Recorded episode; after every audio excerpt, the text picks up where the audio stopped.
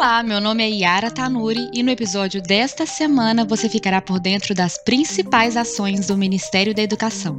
Além disso, trouxemos hoje o diretor de Políticas e Diretrizes da Educação Básica, Elber Ricardo Vieira, e o presidente do Fundo Nacional de Desenvolvimento da Educação, Marcelo Ponte, para falarem sobre o evento Jornada de Apoio aos Programas de Educação Infantil, que ocorreu nos dias 25 e 26 de maio. Esse é o quinto episódio do podcast 360 da Educação. Sejam muito bem-vindos.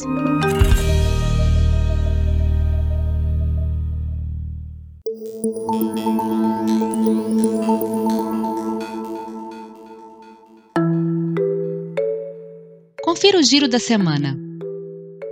INEP o INEP iniciou no dia 24 de maio o período de adesão para os órgãos de administração prisional e socioeducativa que desejam indicar suas unidades prisionais ao Enseja para pessoas privadas de liberdade ou sob medida socioeducativa que inclua a privação de liberdade 2020.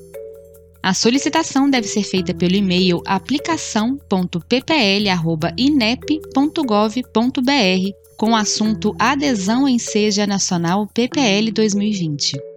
O prazo encerra às 23h59, horário de Brasília, no dia 4 de junho. CAPES O curso online Alfabetização Baseada na Ciência, o ABC, abriu 20 mil novas oportunidades. A capacitação é oferecida aos profissionais da educação que atuam na alfabetização e estudantes de licenciatura. Os interessados podem se inscrever no ambiente virtual do MEC, o AVAMEC, onde ocorrem as aulas. Fundo Nacional de Desenvolvimento da Educação. O MEC e o FNDE promoveram um evento voltado para a educação infantil. O evento foi promovido com o objetivo de divulgar, prestar assistência e dar orientações aos municípios e ao Distrito Federal sobre os programas de apoio à educação infantil da Secretaria de Educação Básica, SEB, e do FNDE. A íntegra do evento pode ser acessada por meio do canal do YouTube do FNDE. EBSER Com a pandemia da Covid-19, o número de teleconsultas aumentou consideravelmente e tem se mostrado cada vez mais benéfico, tanto para o paciente quanto para os profissionais de saúde. Só no Hospital das Clínicas da Universidade Federal de Minas Gerais, em Belo Horizonte, foram mais de 100 mil atendimentos voltados para o tema Covid-19, desde o início da pandemia. O Hospital das Clínicas disponibilizou um chatbot que registrou mais de 8 mil atendimentos virtuais e alcançou ainda a marca de 93 mil teleatendimentos voltados especificamente para a Covid-19. MEC no dia 27, o MEC promoveu o primeiro Fórum Nacional de Coordenadores do programa Tempo de Aprender. O fórum visa repassar de forma objetiva todas as instruções pertinentes aos coordenadores locais para a execução do programa Tempo de Aprender. O programa é uma iniciativa da CEALF, a Secretaria de Alfabetização, instituído de modo a contemplar os fatores fundamentais para alcançar a efetiva aprendizagem da leitura e da escrita. Você encontra o evento na íntegra no YouTube do MEC.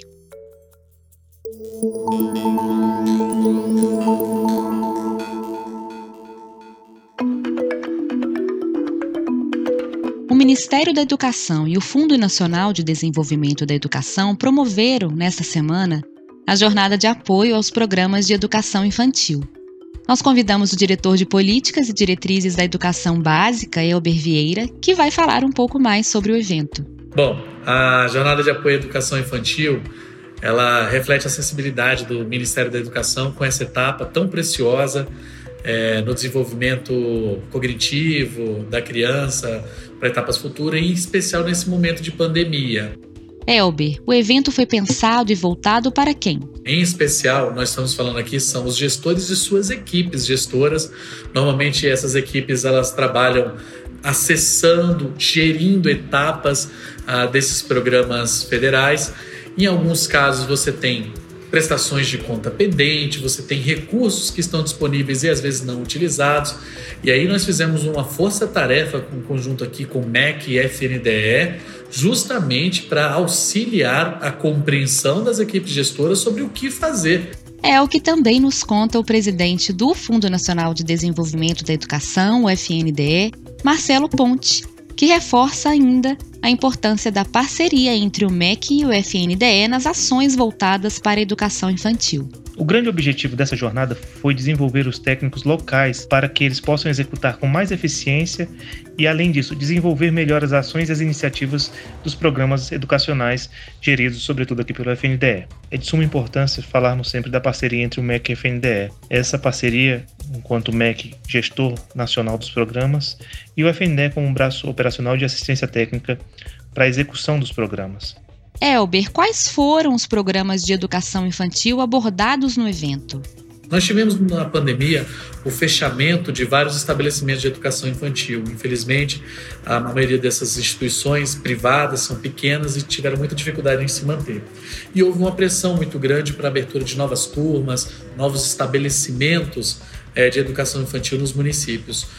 Uh, o MEC tem exatamente um programa que auxilia esses municípios a acessarem recursos de financiamento para cada vaga aberta é, nos seus programas do EI Manutenção, EI Manutenção Novas Turmas, EI Manutenção Novos Estabelecimentos. O programa de apoio à manutenção da educação infantil, conhecido como EI Manutenção, citado pelo diretor Elber, prevê apoio financeiro para garantir a expansão da oferta e o regular funcionamento das novas matrículas. Além do EI Manutenção, o MEC também possui outras ações voltadas para a educação infantil, como a implementação dos parâmetros nacionais de qualidade da educação infantil e a implementação da avaliação da educação infantil.